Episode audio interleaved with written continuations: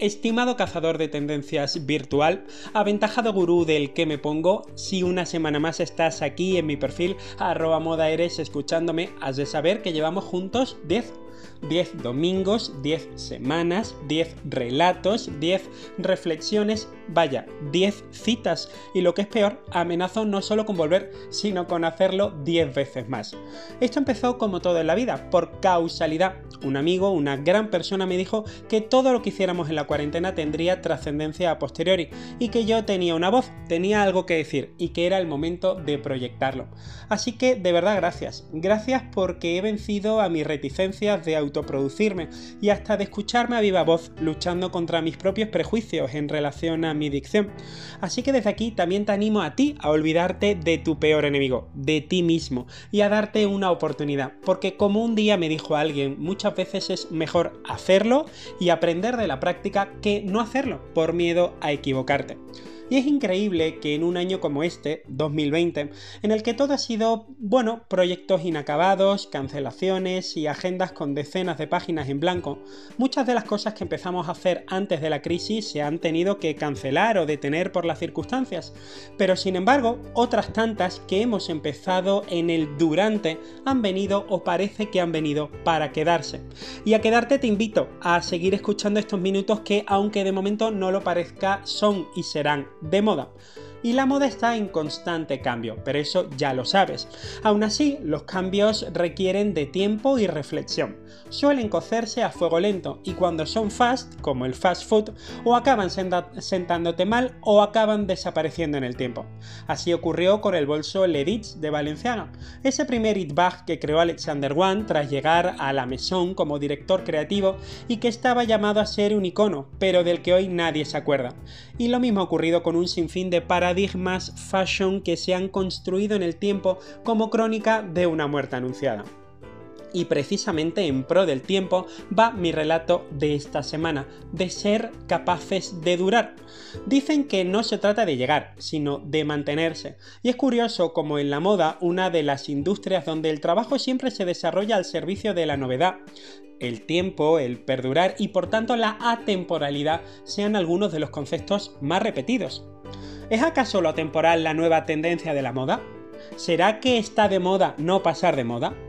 En momentos en los que hasta la reina de la Tierra hace zoom y aparece a tu lado, es curioso como la artesanía y la, y la reivindicación del saber hacer parecen estar abocados a ser la nueva forma de mirar al futuro. Y la temporalidad es la X resultante de esta curiosa ecuación que parece tener como resultado detener el tiempo. Una ecuación que también posee una Y, o sea, otra incógnita por resolver y que responde al siguiente interrogante.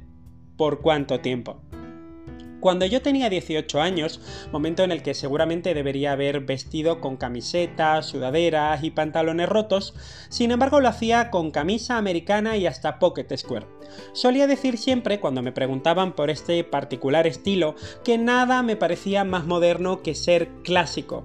Ahora, que ya no soy tan joven, aunque tampoco tan viejo, Miro atrás en el tiempo y me doy cuenta de la envergadura de aquella frase hecha que yo tantas veces repetía y cuyo sentido se ha convertido casi en una premonición contemporánea. Un vaticinio del nowadays, que dirían los angloparlantes, de nuestros días, vaya, donde la batalla por durar hace que la guerra de novedades de las marcas de moda se enfrente a una crisis nunca vista hasta la fecha. Las exigencias de nuestros días nos invitan a volver atrás en el tiempo, en momentos donde la sostenibilidad y la ética por aquello que nos ponemos adquiere a veces una proporción hasta sobredimensionada y donde el impacto emocional de lo que llevamos es de alto voltaje, en tanto en cuando nos vestimos y elegimos lo que nos ponemos cada día guiados por la emoción y no por la necesidad. Se trata, por tanto, de desarrollar un instinto natural para construir un nuevo armario, en lo que dicen que es un camino de lo divino a lo sensato. Así que todo parece indicar que la moda del nuevo tiempo apela a una búsqueda por hacer que las piezas del puzzle del armario perfecto por fin encajen, para terminar aquello que nunca acabamos, y así de paso poder volver a empezar. Ya lo decía María del Monte en su Sevillana, nunca es tarde para volver a empezar.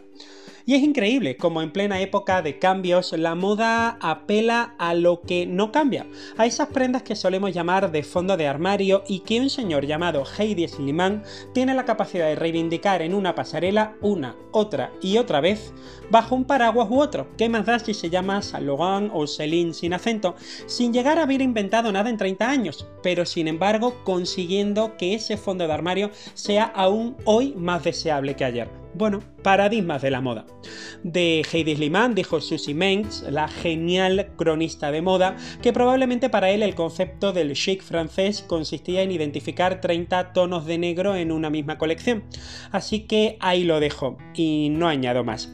De manera que una americana que te siente como un guante, un LBD o Little Black Dress de impacto, una camisa blanca, un par de vaqueros, son algunas de las prendas que construyen un código y una lista de la compra que conocemos, sin duda conoces, pero que sin embargo nunca terminamos de completar. Vaya, una alegoría sobre el tiempo, fashion and duration, o lo que es lo mismo, moda y duración, que no es solo una frase que resuma mi reflexión anterior, sino que es también el nombre de la exposición de la Gala Met del Metropolitan de este año 2020, exposición por cierto que no ha llegado a celebrarse.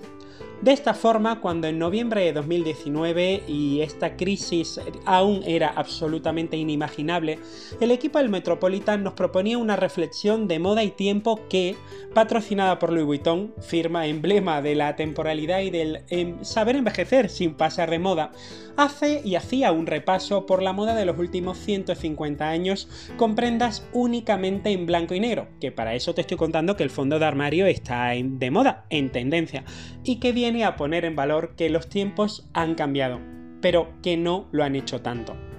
La sinergia al final sigue siendo la misma y la búsqueda también la conquista del tiempo. De eso se trata. Bueno, y precisamente mi tiempo es lo que parece que está llegando a su fin, por lo menos por esta semana.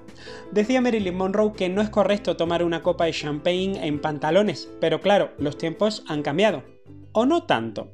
Bueno, yo aprovecho para brindar por tu compañía, por tu apoyo y por cada mensaje que me escribes al finalizar mi audición dominical cada semana. Mientras que las copas se llenan y se vacían, como lo ha hecho nuestro armario a lo largo de los años, te emplazo, bueno, pues para el próximo domingo. Mientras tanto, ya sabes, mucha moda a todos.